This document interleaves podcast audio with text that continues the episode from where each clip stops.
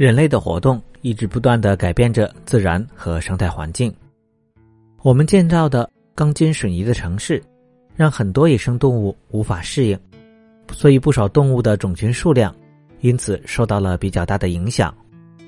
不过，也有一些动物为了生存，在慢慢的适应着人类的城市环境。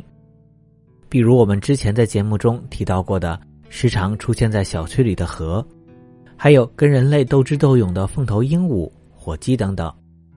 最近，美国波多黎各的研究人员对当地一种常见的蜥蜴进行研究的时候，也有惊人的发现。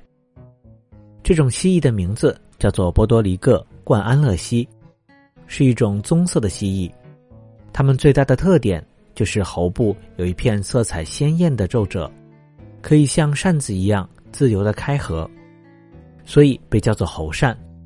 这种蜥蜴在波多黎各的城市和乡村中随处可见，就像是我们很常见的壁虎一样。而这次研究人员将生活在都市中的蜥蜴和乡村野外的蜥蜴进行了对比分析，发现它们竟然有很多的不同。其中最明显的是在城市中生活的蜥蜴，它们的四肢更长。脚趾的脚垫也更大，而且鳞片也更特殊一些。